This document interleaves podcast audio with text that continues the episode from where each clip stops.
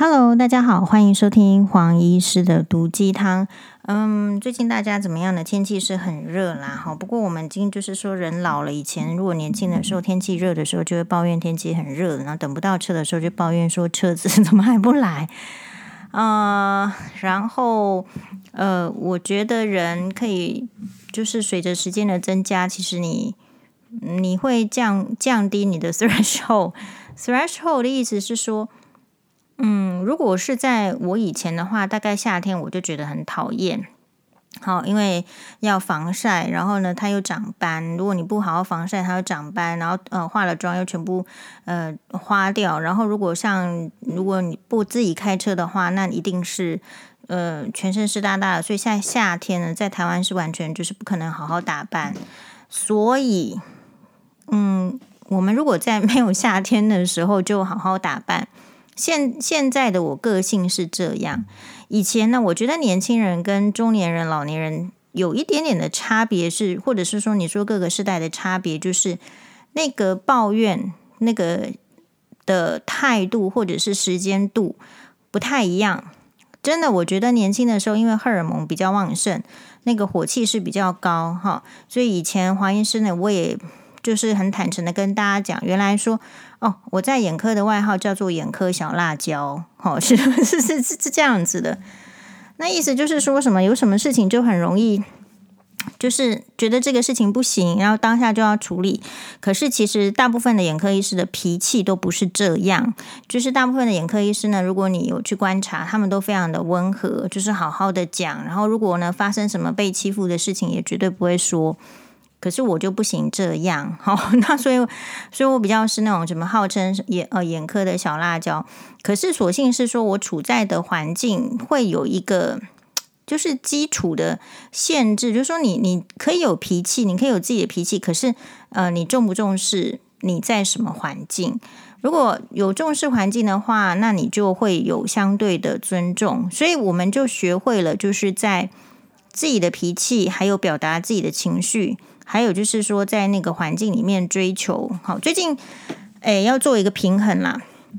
最近我觉得有一个例子是，就是说让这高雄那几位众女士跟黄医师都觉得很烦躁的，就是那个白饭的新闻。高雄那几位众女士生气的说：“这个台湾是要亡国了吗？现在是只剩下白饭问题吗？”确实啊，我们这个健保已经被砍了一百五十亿，大家有没有感觉？或者是说，你去用药的时候，药有没有被改掉？就是你真正跟生活息息相关的，绝对不是只有白饭。那白饭呢，不是不能讨论，可是为什么一个话一个议题要延烧？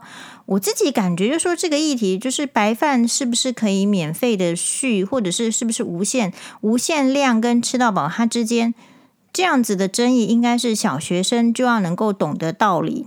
然后我们的大学生要花很长的时间争执，那当然啦，站就是说站在这个大学生那一方的，我相信也有很多的呃说法。可是我觉得这种说法，除非是你的同温层，很难在其他的同温层呃得到共鸣。理由是什么？比如说以黄医师的同温层来讲，我们是中年人，然后可能是呃医疗体系。其实我们没有办法去赞成大学生有这样子的反应。我们因为一直受到打击，比如说前面的台大经济系，什么贬，就算念了书，然后把女性贬低成跟没念书的古早的那种台湾初期老男人一样，那那那一次就已经受到打击，然后这一次。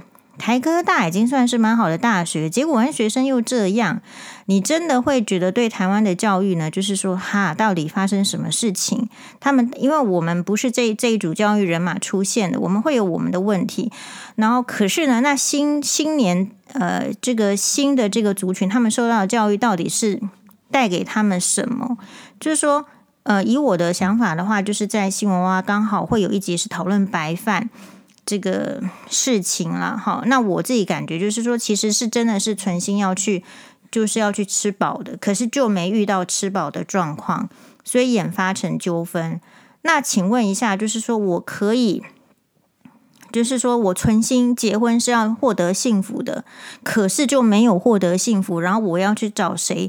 呃，这个我们去给这个前夫 Google Google 给他评分不到一星吗？我们。我们可以这样子吗？大学生某种程度以上是十八岁以上，因为我们现在说十六岁就大致算成年嘛。所以十八岁大学生，甚至连北女，呃，上次那个校长的毕业致致辞文，大家不是说很多人看了很感动，然后就说啊，你就是要学在大学，你就是要学习怎么样判断是非，就是有有些事情我都觉得非常奇怪，是有时候那个是非，你其实小学、你国中你就知道了，可是问题是为什么你越来越长大的时候，你你没有办法去判断？好像我会觉得这个问题没有说很很难，没有很难的原因，是因为我我本身没有去抱着站的，就是说人家呃说是免费提供，然后没有当他没有免费提供到我可以吃饱的时候，我就发怒。我可以理解低血糖会发怒哦，可是如果真的发怒的话，就应该要去找食物吃嘛。好，那所以大学生当然有很多的那种什么，你说后来变成网络的什么真假，那个我们就不提了。从这个部分，我是看到就是，唉，其实是有沟通上的困难，就是年轻人要很知道的是，现在其实是面临一个沟通的困难。当你有沟通的困难的时候，你工作不太容易找到，你跟同事之间容易发生，也许职场的霸凌你不能面对，或者是说，如果嗯、呃、你。就是，呃，你你到外面你不能沟通，其实你要怎么样去求得你自己的利益呢？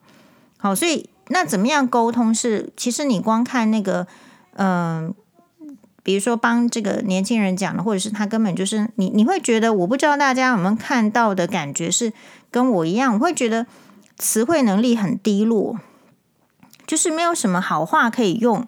所以感觉就让人家很差。那你文笔在下笔的时候，通常还是就是说脑筋要一直纠结，然后才打字的。姑且是这样子的程度的时候，你觉得当下说出来的话能有什么水准呢？好，所以我觉得你觉得有自己的标准跟期待是很正常的。那问题是怎么样表达，然后怎么样获得？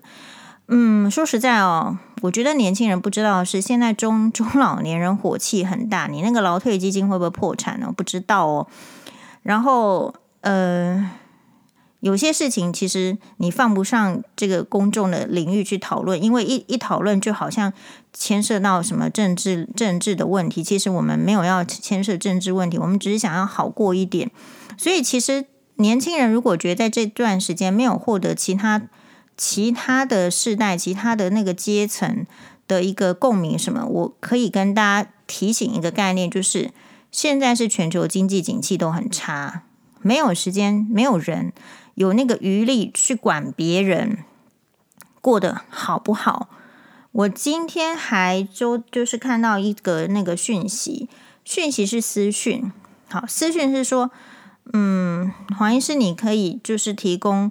给这个残障者，呃，那个就是物资吗？我来把它点出来。他说，而且他不是这样，像我刚刚这样讲的，好，他非常简短。他说：“您好，然后上面带着一个天使的那个贴图，您能帮忙物资吗？身障人士需要，感谢。”说真的，有时候不是不帮忙或是怎样，可是，嗯。弱势或者是怎样的族群，他表达问题或是提出需要的时候是很奇怪的。第一个说，你身障人士需要，你到底是谁？你在网络上一个名字，好，然后你就说身障人士需要，那外面是不是也有很多，就是说假装身障人士，或者是说呃怎么样？我觉得台湾的问题就是从来不去处理网络诈骗问题，所以让很多人就算想要在，因为已经网络的世界，在网络上做好人，其实也不太敢呐。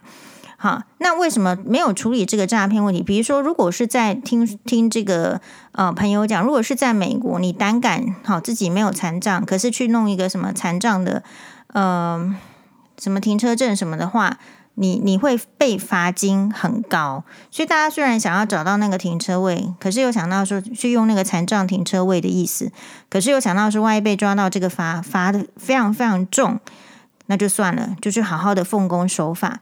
所以某种程度，其实台湾人民所处在的状况是没有讨论出来，就是那个处罚其实很轻，不痛不痒，所以导致人那种就是说，哎，好像好像就是说试试看，如会不会倒霉？如果没倒霉，所以所以台湾怎么样？台湾充斥着算命跟星座，就是大家就是要知道说自己运气好或者是不好，而不是去讲说其实有一些原则你就守就好了，你管那个运气要干嘛？好，如果你原则都守了还是发生，那没有什么好说的。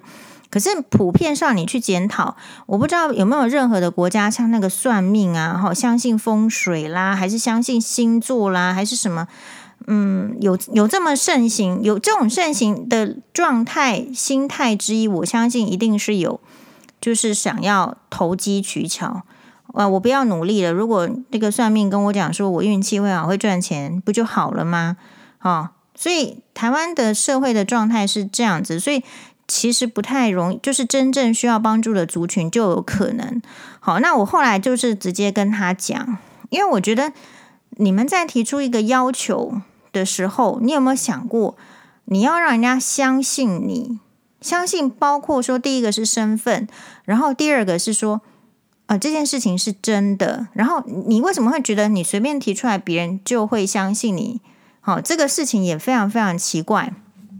然后我自己后来是直接，我是一个很直接的人呐，哈，我就跟他说，我没有时间出门寄东西，你要不要自己用 FB 问黄大米看看？他感觉比我有时间，他有在做善事，不然你问问他好了。好，那说实在啦，我就是很直接的，我这样 refer 了他，就是我没有办法给他帮助，因为我真的，我连答应那个粉丝说要寄那个。塑塑身裤哦，给他我就还没寄。我想说，这个暑假了，干嘛寄人家塑身裤给他，增加他的负担？等天气凉点再寄。然后我说要寄给我们的朋友，就是日本的土产，我也还没寄，因为反正那个东西也还没坏掉。就是要我去 Seven Eleven 寄东西哈，或者是去邮局寄东西。说实在，对我来讲，我的生活形态很不方便。我觉得。每一个人就专注他想要奉献的领域就好了。那有一些就是力有未待的，我就不做了，就给别人去做。好，所以就这样子。然后你知道呢，就是说，嗯，你我就他，然后他还说你有他的 line 吗？我说没有，他有粉砖，你找找看看。然后他就丢了一个这个黄大米二十七万追踪者，然后的那个嗯截图给我说这个吗？我就说你试试看。你知道从头到尾都没有一句谢谢，所以，诶，我自己是 觉得，就是说，你需要人家帮助，那你怎么样去提出来这个要求？我觉得重点是态度，诶，因为像这个事情，它后来变成是网络的争论，网络的争论，我觉得没有什么好争论的，就是像黄医师常常讲在讲的，你五行就应该写完了主旨，如果你没有办法，你的。你这个能力太差，你一定不要小看这件事情，因为你所需要争取的对象一定都是权势、地位或是钱财高于你的对象。通常在这个社会是，就是说道德是留给弱者的啊，你自己就会有道德了，我还来管你？所以如果你想要就是去争取什么，让人家听到你什么。如果你本身不是那种，就是说已经有权势，可是有权势地位的人又不是这样争取，那他就会用另外一个方式，好，然后就是去争取。那所以一般的人争取权利什么的，是那种你你你都没有想想看，你一次成功，两次成功，三次成功，什么对不对？所以要要去锻炼，不是说把时间花在那个网络上，网络上骂来骂去有什么用？时间就过去了。你你这个，哎，黄医师在网络上也常常跟人家就是说，人家来骂我就骂他。问题是这些言言论从未曾任何真正的停留在我的脑海。换句话说，就是要快很准，不要浪费时间在网络，反而是很多事情是你真心的要追求的。呃，要那个你，你其实是哎，还蛮蛮需要去想要怎么做。我现在很特别哈，就是嗯，我从很久以前到现在为止，我常常是那个学弟妹他们会问说，那学姐，如果我要这样说的话，我要我应该要怎么说？就是会，就所以应该是说我在大家眼中就是这方面做的也还 OK。然后也很愿意分享。然后重点是我可能比他们还会察言观色，然后可能会知道说哪哪一些是一个美感。比如说你在争取一样事情，特别是跟你其实就是一个权势不对等。当你去呃顾客去这个商店的时候，你要怎么看你这个权势不对等？我的意思是说，如果你知道那个餐厅的这个内情，你就。不应该装奥客，然后去跟店家怎么样怎么样，这是第一个大家都有的基本常识嘛。因为他出来端一个菜给你，什么弄了这个弄了那个，你你自己没有好处。但是不是说让抬高别人贬低自己，而是说在这样的情形之下，我们会更婉转的去表达我们的要求。比如说呢，这个我们有一家很喜欢吃的这个铁板烧，好，其实就是那个 SOGO 楼下那个呃。这个美食街，它有个有一个铁板烧，忘记叫什么名字了。Anyway，就是说我还蛮喜欢去那个外带。如果不想不想煮饭的时候，好，就是不要让这个黄妈妈累的时候，我们就去外带。那可是外带的话，就是我会外带套餐，比如说一个鸡排套餐好了。他那个鸡排哦，跟他那个炒那个豆芽菜什么都很好吃，就是铁板烧，你就算外带你也觉得很好吃。可是他的那个白饭真的不 OK。那白饭不 OK，不是说跟我们家里比的那个白饭不 OK。你会说啊，你会不会吃什么好一点的台湾米，或是什么日本米，或是什么电锅什么来煮什么？有时候那种不 OK 是跟其他的，比如说隔壁隔壁店鳗鱼店 的这样比。好，然后呢，那好，那我们是不是有这个内心的抱怨？有啊，可是我不会去给他网络刷什么一星还是二星。意思是说，我看到这个缺点，我到底是真心觉得这个缺，我要让要不要让这个缺点影响到我？然后，所以如果是那个黄妈妈的时候，有时候就会在家里一样是煮白饭，然后因为辛巴比较挑嘛，他会想要吃好吃的。我也觉得啊，人生这个这个食道这样的，当然是要吃好吃的啊。所以，如果他挑这个饭的时候，其实我们会说，那个家里自己的饭就煮给他吃，因为这样配起来就是相得益彰。那我们除了这样之外呢，这个黄妈妈也曾经直接的去跟店员讲说，可是这这个态度，黄妈妈根本就是一个母老虎啦。可是她她在表示这件事情的时候，不是用顾客的呃姿态高高在上，是跟这个店家说，哎，我觉得你们铁板烧真的很好吃哦，可是你这个白饭真的有点就搭不上，好，就是有点可惜了，就是人家要不要改，嘿，引刀为代机，那个是饭，因为因为那个。铁板烧的这个店主，他可能有他自己的觉得搭啦，觉得不搭，有他这个经验。你要呃时刻要反应，当然就是说没有一定说要讲他喜欢听的话，他也没付钱给我讲他喜欢听的话嘛，所以我们当然是讲我们实在的话就好。可是这个就是在于一个不是为了批评而批评嘛，而是说你要不要要不要更好？那如果你有。所限制，你没有办法更好，那其实就算了，我们也可以不要吃这个白饭，下次单点就好啦，就差在这里嘛。套餐的意思就是他又有给你呃菜又跟饭，然后如果是单点就是一个鸡排嘛，就是你可以，你可以，其实你可以想办法，然后其实你态度是可以很好的，然后另外还有就是说，所以这个大学生有时候我真的觉得。有非常，虽然说有很多大学生是非常态度非常好的，就像黄医师说嘛，前两天因为肚子痛摸一摸了一个肚子，结果肚子因为肥肥肉太多，结果大学那个年轻人很明显的就是，哎，就让座给我，就很觉得很感谢，就是好的年轻人是有，可是有时候我真的普遍的觉得，可能是跟以前的世代比。我觉得年轻人已经没有在 care 那个什么，请、谢谢、对不起。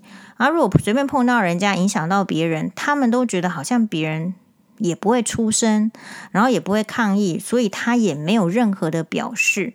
是不是一定要等到别人不爽了表示了，然后他才要做表示呢？这个是我们第一个怀疑的。但第二个是，偏偏台湾人，我觉得是一个很怯懦的民族。不知道是不是因为在二二八的时候，那些勇勇敢的这个奋战的人，通通被杀光，那个基因有点改变。台湾人非常奇怪，台湾人对于就是说那种不合理的事情啊，其实是倾向忍耐的。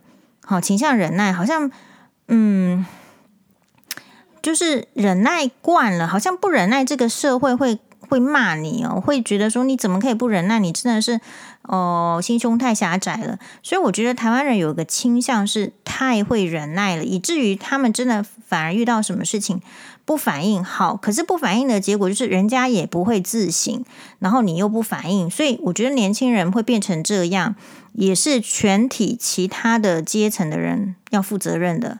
好，呃。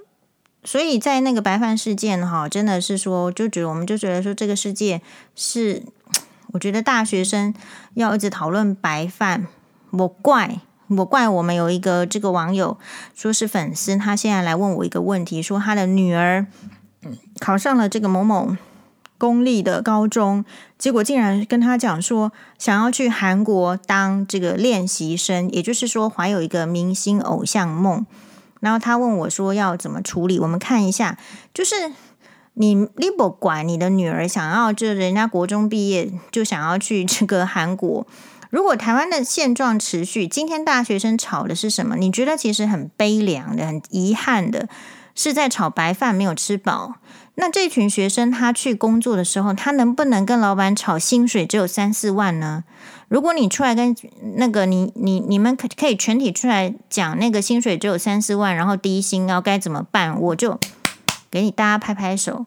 但是不会，always 总是就是换到换到他的时候，他开始沉寂了，他的自尊心开始受损了，开始被被疑惑了。我是不是只有值三四万？因为大学的时候也没有很认真嘛，学习也不是很好，自己打开笼栽栽栽嘛，就是会陷入那种恶性的轮回。现在可以用负评去想要得到说吃白饭这件事情，然后出一口恶气。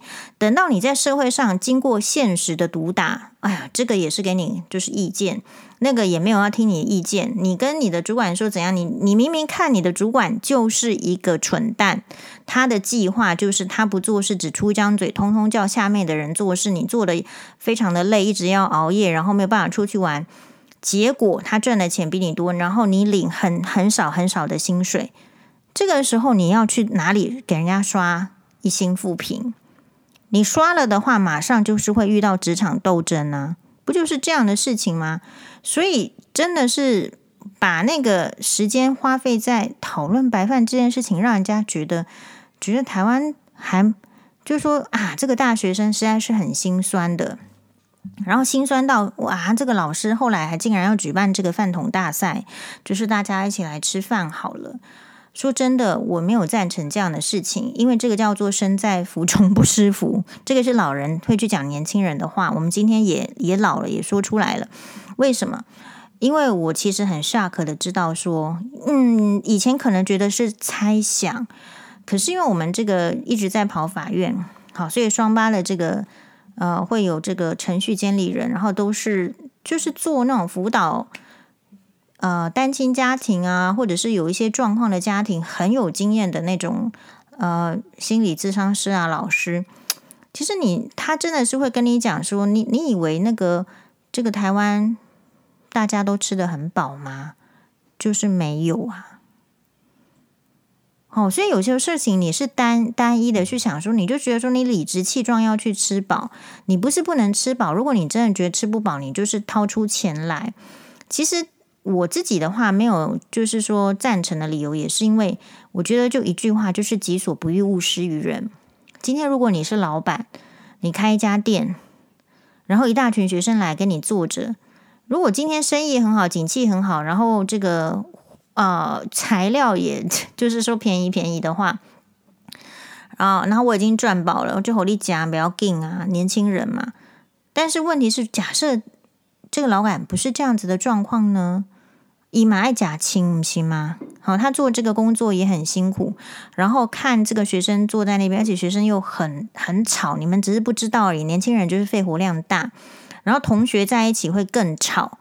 你老人家、中老年人其实有点受不了人家吵，这是第一个。所以我觉得老板跟学生在谈判的时候，或者是当下其他的什么店经理还是什么，如果稍有年纪，其实已经没有很开心了。那个是。现实情绪的问题，可是如果再再继续呢？好，再继续去讲的时候，你看啊、哦，那个写字就是说不要告诉我什么什么的，就是一副很大的顾客为大的，指正的、指教的。其实有真的有花到那么多钱可以去做那么大牌的顾客吗？这问题也不是。对老板来讲，今天如果你坐在那边哈，然后你就花很多钱，真的就是这个事态就是这么现实。你就花很多钱，你要吃多少白饭，人家都煮给你。你没有花那么多钱，你一直炒白饭，人家就是可以不理你。我们到底应该要怎么样跟年轻人说到这么现实，他才会懂？为什么他为什么要画泡泡？这个现实就是这样而已呀。然后你说年轻人后来也受到这种网络很多的攻击，没有错。你以为你擅长的武器永远可以，比如说电击棒，你永远可能要注意的是电击棒被人家抢回来，把它反过来电你，这不是应该知道的事情吗？好，所以我们这边也鼓励一下年轻人，如果你看到那些评论你会觉得很不舒服的，我可以跟你分享心得，就是这个世界所有的评论百分之。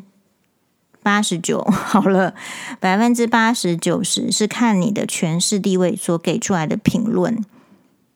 That's all。有时候评论不代表什么，就是你你因为这个人的权势地位会得到一些评论，所以今天那种比如说在网络上嚷嚷着有赚钱，好像呃人气高，其实以台湾人某一些是比较势利的话，他就是会给他的评论都是好的。好，比如说你，你比如说以前好像有些人财大网红，哈，印象中，呃，好像财大气粗，然后就做出一些大家都受不了的言论。可是为什么他会变成这样？就是大家忍耐那个有钱的人。那我自己比较主张就是，我们不是因为他有钱没钱，还是因为他什么年纪而忍耐，而是我不会因为你是年轻人，我是怕你来撸，怕你翻，我就不我就要忍耐你，我不会。好，就是大家彼此之间都不要忍耐，可是要有去解决问题的办法。那白饭的话，黄医师就讲到这边，因为我今天主要不是要讲白饭，可是因为白饭去切入这个议题很好，是因为如果我们台湾的年轻人念了这个，就是回复刚刚那个网友妈妈哦，我们这个台湾的年轻人如果念了好啦，你说很好的高中，哈，管你是北女还是建中，还要再念一个不错的大学，好啦，再念硕士，再念博士。这个毕业之后，如果一个月只能赚三四万，跟一个月或者是赚四五万，花费了这个青春年华二十几岁，只能够赚那个钱，而且这个钱在以前叫很大，在现在叫做很小，完全就是只能自给自足，完全买不起房子，也不要想车子。如果是这样子的生活，你愿意吗？黑，不怪那个年轻人，他想要去外面闯闯看，这是第一个。我跟这个妈妈也是很揭开现实面的。难道你希望他变成就是在在台湾里面那个炒那个白饭的大学生吗？大家不觉得这很心酸吗？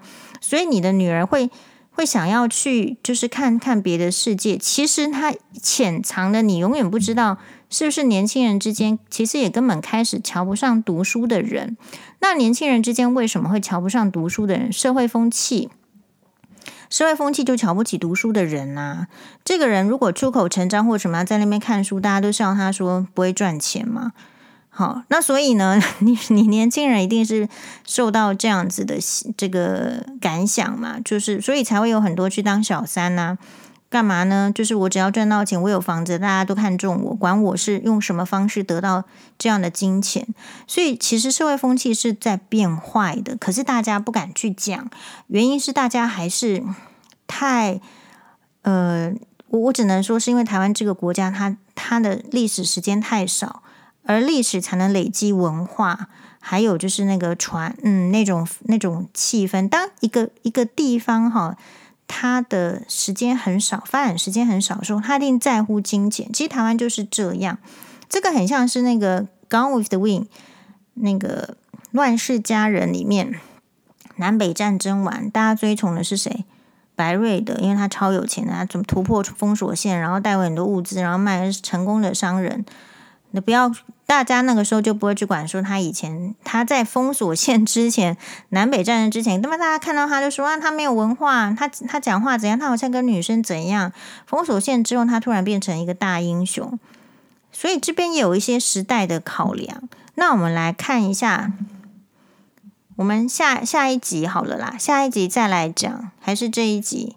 好，还算了，这一集如果可以录，就把它讲一讲。好。好，那这个妈妈是这样子，就是说，这个妹妹已经录取了这个高中，哈，但是但是呢，却在选填志愿之后，对这个家庭投下了一枚震撼弹。她在填完志愿之后，很认真严肃的跟这个家长讲说，她想要去韩国当 idol 练习生。她已经上网搜集了一年的资料，我们全家都快疯了。我们已经好言相劝到爹地拍桌发火了，他仍不为所动。他当下一直哭泣不成声。他已经默默上网收集了一年的资料。为何少男少女都要怀抱着不着边际的新梦？